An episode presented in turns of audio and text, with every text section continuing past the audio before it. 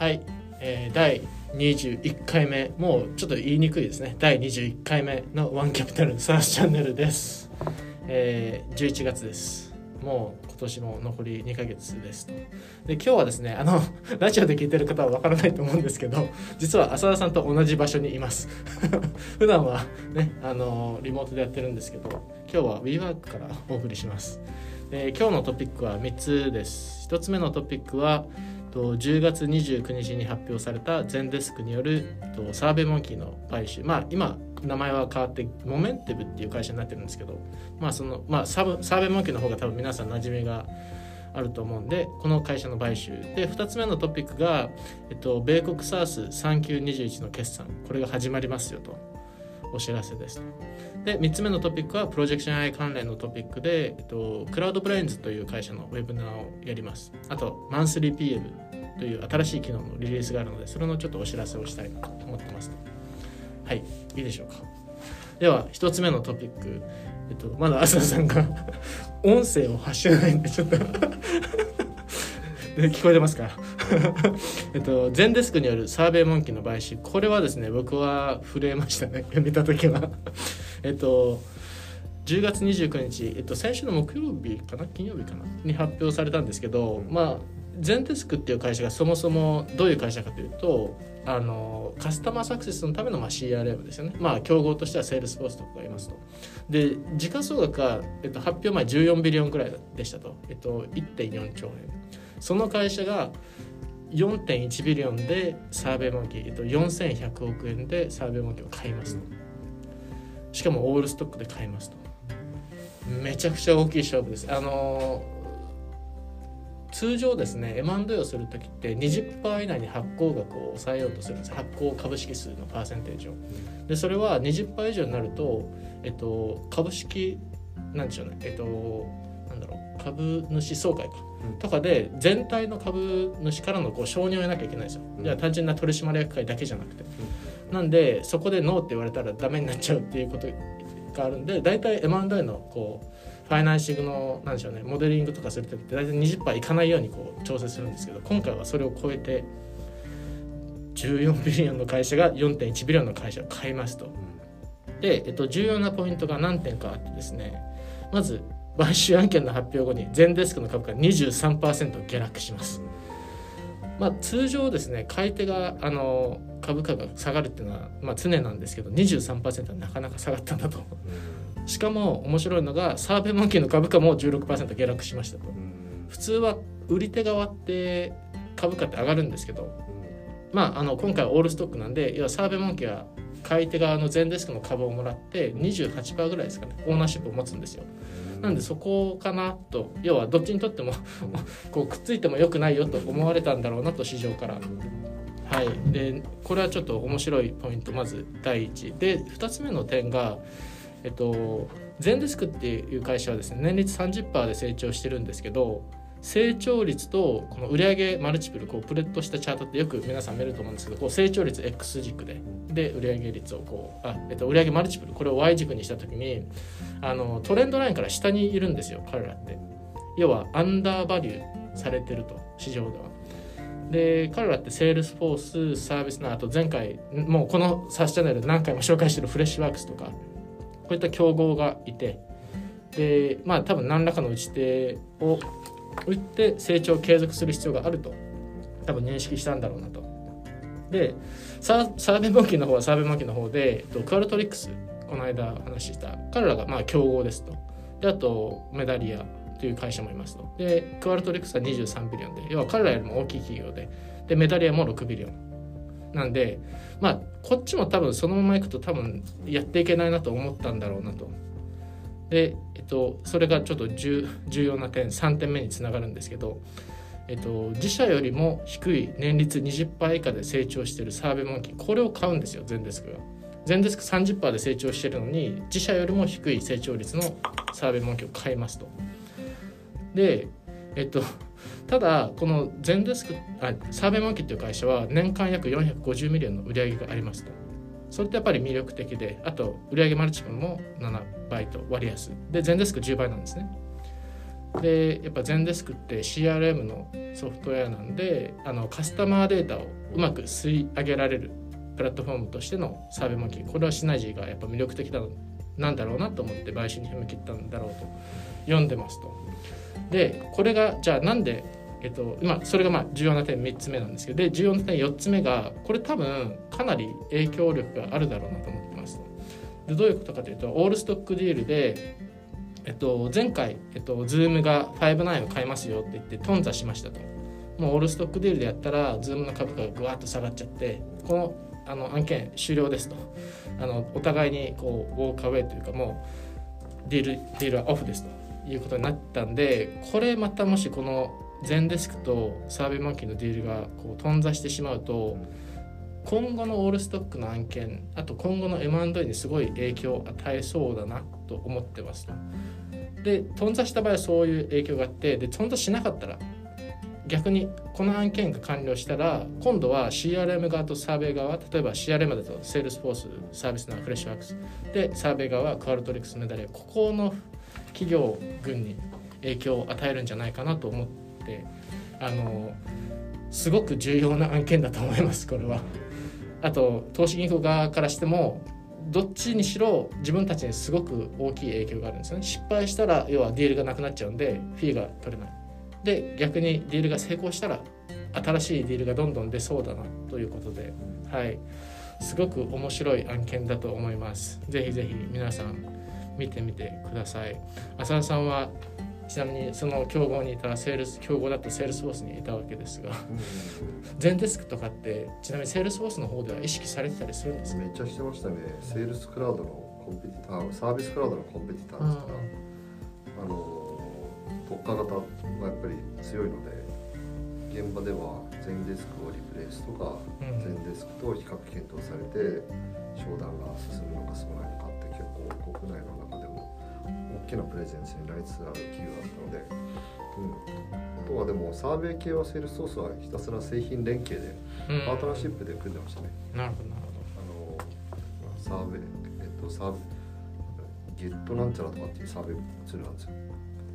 ゲットサーベイだったかな。あのそういうproduct integration 系だったんでサーベイモンキーにも出資ししてましたね。うん、セールスフォースは。でまあ今は exit してると思うんですけど、うん。まあ、800億円の売り上げのあの Zendesk と400億円ぐらいのサービスだから、うん、2つ足して1.2 billion の売り上げの会社なんですけど、ね、まあでも400億円以上の会社自分の売り上げの半分ぐらいある会社って、なかなか存在してないからこの会社しか買いたくないっていう感じだったんでしょうね。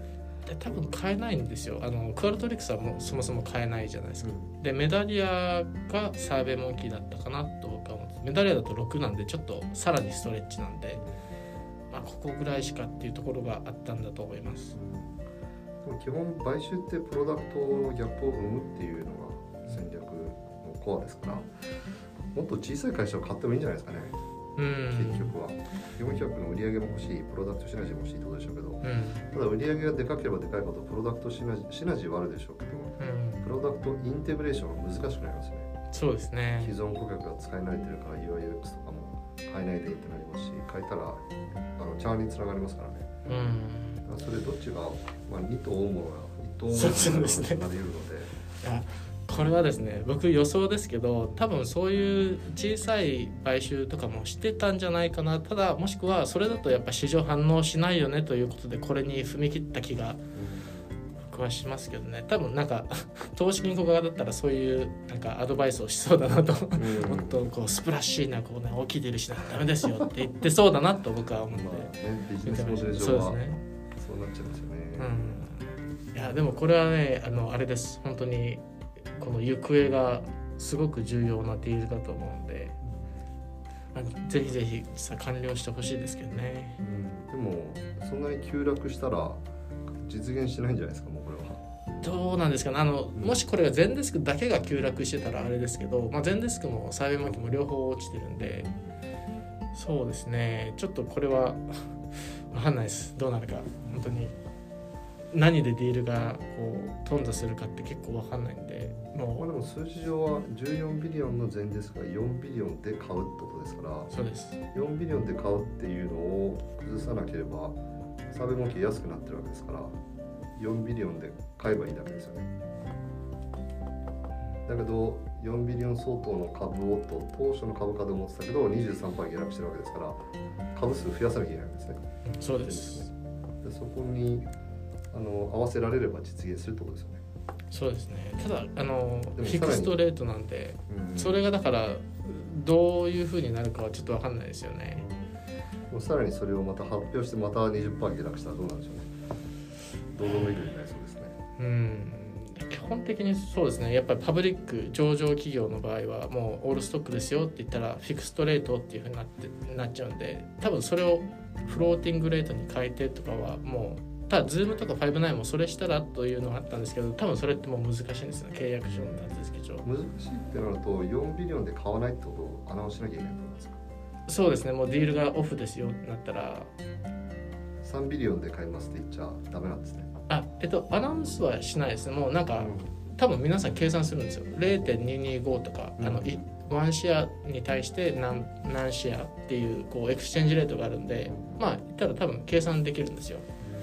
もしその案件が close しましたよって言った時の両両者の株価を見たらっていうか多分今投資インカムの人たちは裏でやってると思うんですけどこの scenario analysis じゃないですけど株価が両いくらになったらなあのなんでしょうね企業価値はサーベイマーケの企業価値いくらになるみたいな多分シナリオで計算してここまでだったらいけますみたいな話を多分してるんじゃないかなと思います。そして要は 4.1×16% 下落分を計算してるってことですか、そうですそうです。えー、3.4になりますね。うん。でこれがまた下がったら3ビリオンになったりするわけですよね。そうです。でその下がったバリエーションでも買われたいですか買いたいですかっていうのを M&A ブローカーが仲介するわけですか？えっ、と基本的にその取締役会、えっと、サーベイマーケの方であの基本的にままず一回バチッと決めたら、うん。えっと、ディールからこうディールオフですよとディールターミネートする場合はえっと申し出た側がお金払わなきゃいけないんですよ。いやブレイクアウトフィーというかディールをブレイクしなきゃいけないんで。だそのフィーがどれぐらいかっていうの次第ですね。例えばそれがすごい法外な額だったらそれ払うぐらいだったらってなっちゃうこともあるわけですよだからその計算は多分今いろいろ裏でしてるんだろうなと思いますけどね。結構だからそのなんでしょうね。やっぱマーケットがこう激しく動い変動してる時ってディールアナウンスした後にどう動くかわからない。で動いた後にいろいろ相手側にされたくないんで結構ブレイクアップフィーをちょっと高めに設定したりするんですよ。ブレイクアップフィーっていうのがあるんですか？はい、あの要は買収金額の何パーセントを払いますと要はもうこんだけご迷惑をお聞きしたのでということですね。買い手側もしくは売り手側が例えば買い手側がもうやめますって言ったら買い手側が売り手にいくらって払いますで売り手側がやめたいですって言ったら売り手側が買い手側に払うと。両方とも払いたくなったら払いたくなかったら平行線になりませんか？うーんそうするとそのもうディールが進んでしまうことになりますね。多分こういうふうにもう20%とか落ちてるんで多分あのやり取りはしてると思いますよ。投資銀行を通して。ブレイクアップフィーのやり取りを、とか、まあ、もしくはどどうするこのまま続けるみたいなやり取りとかはしてると思いますよ。えー、どうなるんですかね森下さんかあーいや僕はでも多分やると思います。らというのもこれを逃したらこの後彼らがじゃあどこにっていうのがあんまり見えないですね。やるっていうのは4.1ビリオンを3.4ビリオンでやるとかなんですか？あそうですそうです。もうまあ分かんないですけどね。それがまもしかしたらまたこう戻ってくる可能性あるんですけど、まあ、下がった株価でもやる案案件をそのまま遂行するんじゃないかなっていうのが僕の予想です。でもそしたら、えっと、全ディスク側からすると嬉しいんじゃないですか。700億円もある種セーブできたんですよね。そうです。だからサーベモン系の、えっと、上場企業だから株主分散してますけどそこの同意があの取締役会に一任されてたらそこでまず、決済されるでしょうし。そうですね。それよりも待ってたらまた自助努力で4ビリオン6ビリオンに株が上がると思ったら話なんでしょうね。うん。なるほど。そうか。だから安くなりました。えっとサーベモン系側の取締役会でイエスとされたら実現する。そうです。まあそれだけなんですね。でそれで低かったら でも低かったからうちやめたって売りサイドバイサイドとセルサイドどっちがいいかってえ一旦もう負けなんですか？結構言ったもん負けですね。じゃあ言いたくないですよね。言いたくないです。しかもそれってどれがかかるんですか？えー、大体数パーセントですね breakup fee。だから4.1 billion だとしたら例えば23%とか。そんなかかるんですか？かかります。いやだからやっぱりそのアナウンスした後にどうなるか分かんないです。そこでカチッて固めたいんですよみんなやっぱり。もう一蓮托生だよねと。はい。だからあのズームのやつとかも59ディールまあお互いに合意してやったんですけどあれどっちが言い出したか分かんないですけど多分あの時もあのブレイクアップフィーもしくはリバースブレイクアップフィーって言って売り手側がやる場合とかどどっちちょっと忘れちゃいましたね。でどっちかが言った場合はブレイクアップフィーでももう片方が言った場合がリバースブレイクアップフィーって言って要は同じなんですけど性質としては。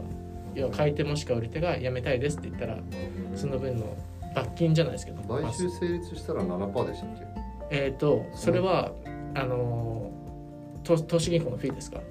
えっ、とそれはですね買収本当に交渉で次第です。そうか7%もらえるわけないですいや7%は高いです。えっ、とフィーストラクチャーとして大体ですねあのこうなんか今ちょっと見えないと思うんですけど。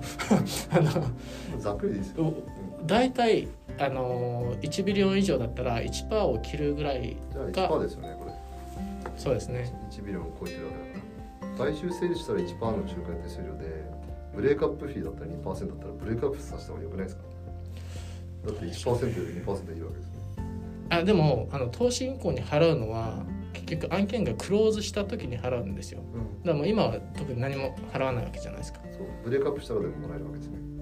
ブレイクアップしたら。それはそれ買収金額かける2%なんですか？うん買収金額かける2%です。はい。あいや買収しようと思った4ビリオンがポシャンされたら4ビリオンかける2%のブレイクアップフィーなんですかそうなってるはずです、はいへー。ちょっと契約書見てないですけど。そしたら買収成立して1%しかもらえなかったら僕全力かけて ブレイクアップします。ねブレイクアップブローカーになりますね。うー。ん違うんじゃないですか？多分買収成成立だったら分母はなんか当初の買収金額じゃない気がしますけどね。だってシンプルマスじゃないですか。4000億円ディールがあってん。成立したら1%もらえてたのにブレイクアップしたら2%もらえたらそっちで行くに決まってましたよね2倍ですよパーセンテージ。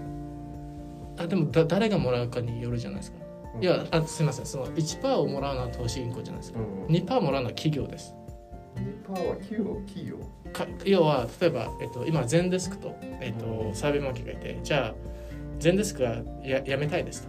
うんちょっとこれあまあ逆にしましょう。サーベイモンキーがやめたいですって言うじゃないですか、そしたらサーベイモンキーはゼンデスクに2%払わなきゃいけないんですよ、ああそっち？はい、投投資銀行じゃないあです。投資銀行の主語だと。思ってましたはいサーベイモンキーに対してあサーベイモンキーがゼンデスクに対して2%ごめんねと。デールポシャっちゃってごめんと。そこの構造の解説をひょっとしたら図解した方がいい図解した方がいいかもしれない。そうですね、はい。今のでペナルティは誰のペナルティかって主語がないとそうですね。銀行主語だったら今みたいな。うん。2%のキャンセルブローカービジネスね。絶対になんか不成立になりそうなうん。買収案件ばっか提案して、そういうの専門になるしでも買収非買収同士の？でペナルティだけどそれもどっちがペナルティにかるによっても、うん。あのなんだろうな。パテントトロールっていう会社があるぐらいですから、はいはいはいはい。だったら買収不成立トロールみたいなのがいて ちょっとそこを図解した方がいいかもしれないですね。まあいずれにしても株価が下がるっていうのは市場が審判をある種下してるわけですから、まあうん。あのでもまあ難しいですね。市場っつってもだって全然情報分かってないですからね。そうなんですよ。そこは難しいんですよパッと見でねね判断してるっていうのは実態ですから。うん。ね。た例えばなんか市場といった時に一番僕が面白かったなと思うのは Zoom ビデオが IPO した時に全く別の Zoom なんとかっていう会社の株価が上がったとかあるじゃないですか。だか。らこの20何パーっていうのもやっぱりこうもう見た瞬間に動くしかないんで多分みんな売るみたいな感じになってるんじゃないかなと思っていて実際に要は発表してからね何時間もかけて分析とかできないんでもあ売るしかない下がるってなって売る売ると思うので。うんまあこれはじゃあまた1、2週間。ウォッチリストです。はい、ウォッチリストに載ってます。はい。はい、えっ、とで次のえっ、とトピックえっ、と米国 SARS の3級21の決算。えっ、とこれはですね単純にちょっとこれから米国 SARS の決算がたくさんありますよというお知らせです。なんであの結構これを聞かれてる方はみんな SARS 企業のことをフォローしてると思うんでで先週ですねショピファイとアトラシアン決算を発表してでアトラシアンは株価が10%近く上昇してましたよね。でついに1兆円企業の仲間入りです。で、えっと、来週決算来週以降ですね決算がある会社、えっと、今日実は Zoom インフォとフレッシュワークスこれがあります。で11月2日にアルトレイクスというなんかデータサイエンティストが使うようなプラットフォーム SaaS で11月3日ハブスポットですね。日本でも。皆さん多分うちも使ってますね。プロジェクションで はい。で11月4日にデータドッグクラウドフレア。あとはビルドットコムコンフレントというような企業が、えっと、決算を出しますと。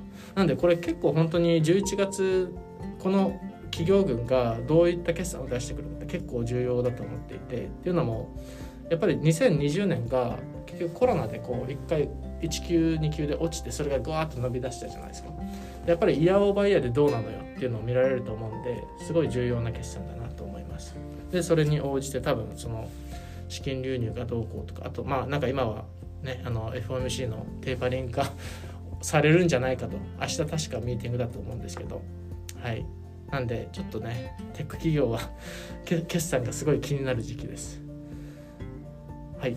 でこれが一応今2つ目のトピックでで3つ目のトピックがですね、えっと、これちょっとプロジェクション AI の宣伝になるんですけどクラウドブレイズの中で一番でかいのはロブロックスじゃないですか。うーんどうですかロブロッねクス今落ちてるの知ってます？落ちてるんですか？サービスがおおそれは知らなかったです。丸2日。え丸2日？世界中の子供が悲鳴を。そうなんですか。あそれは知らなかったですね。2日落ちてるんですか。今日も知らないですよ。下手したら1週間落ち続けるという噂ですね。それで決算発表を控えるわけですか。らやばいですねそれは。あの落ちてるんです。アクセスして繋がらないんです。えーえちなみにロブロックスは11月9日決算ですね。このこの中でこの会社が一番気になりました。ロブロックス。なるほど。裏ああと。側にユニティとか使ってたらユニティのレベルするのかもしれないですけど。あであとですね。まだオープンしてないでしょうけど。土日の自主イシュですかね。あーやばいですね。あであとちょっとあの前回僕がノート記事で書いた beat raise ってあったじゃないですか。あれで要は IPO して直後の4Q直近の4Q って基本的に皆さん beat raise しますよっていうともあったと思うんですけどフレッシュワークスも今1Q目ですね。でえっ、とコンフルエントとかあとトーストとかドキシミティとかここら辺は、えっと、1Q目2Q目の決算なんで多分普通に beat raise してくるのでまあそこもちょっと見ていただくと面白いかなと思います。で多分普通に株価がうわっと上がるんじゃないかなと。あのただ自己責任で、えっと、購入はおすすめください。はい。えー最後が、えっと、クラウドブレインズのウェビナーです。えっとクラウドブレインズというのはですね副業フリーランス管理クラウドランスマートというサービスを提供している SaaS 企業で、えっと、その企業があのなんと今回プロジェクション AI を活用して8000万円のプレシリー資金調達これを成功させました。どうですか？ついに1社目のもうカスタマーサクセス企業が。嬉しいですね。はい。でその CEO の真壁さんを持ち、えー、と招いて11月4日の午後6時からウェビナーを開催します。でまあ話す内容としてはですねえー、となぜ今回の資金調達を実施しようと思ったのかとかあと、まあ、投資家に刺さったポイントその理由あと資金調達プロセスにおいてプロジェクション AI どう活用したのかというのをちょっと聞いてみたいなと思いますはいそれがまず1つ目のプロジェクション AI 関連の話題で。で次がですねえっとちょっとまだあの映像がないとちょっと音声だけだとあれかもしれないんですけど11月初旬にプロジェクション AI で、えっと、マンスリー PL という新機能をあのリリースします。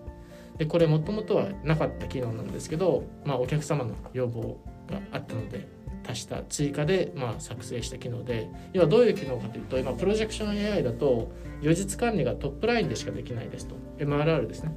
なのでそれを PL でマンスリーでできるようにしましょうと。でそれだけでもまあすごいんですけどそれに加えて、えっと、紙機能というやつを僕たちはつけました。でその紙機能何かというと予算修正機能ですね。えっと FP&A とか事業計画作成をやられたことがある方は皆さん多分 あるあるだと思うんですけどなんか年間予算作って123月終わってあれちょっと今年厳しそうだぞと。123月予算未達だったよと。そしたらまあ皆さんやることが4から12月まででちょっと上乗せして年間の予算を維持するパターン死守しますと。そのパターンかもしくは123月のこの成長率でこうこう引き伸ばして4から12月の数字出して下方修正するパターン。これをやられると思うんですけどこれ皆さんエクセルでやるじゃないですか。もうねロジックというかプロセスは分かってるんでじゃあそれやりましょうよと。いうことであのマンスリー PL 出たらボタン一つでその予算修正機能ができるようになるんでこれはもう本当に神機能だと思います。はい、なんであのぜひぜひあちなみにあの新しい機能が出るとまあささらなんですが価格改定がありますので ぜひ皆さんあのそのその点はちょっと ご考慮ください。はい。何かそこの点に関してありますか浅田さん？大丈夫ですまたリリースした時にまた詳細説明させてくださいはい、了解です。ということで第21回 SARS チャンネル以上になります。ありがとうございました。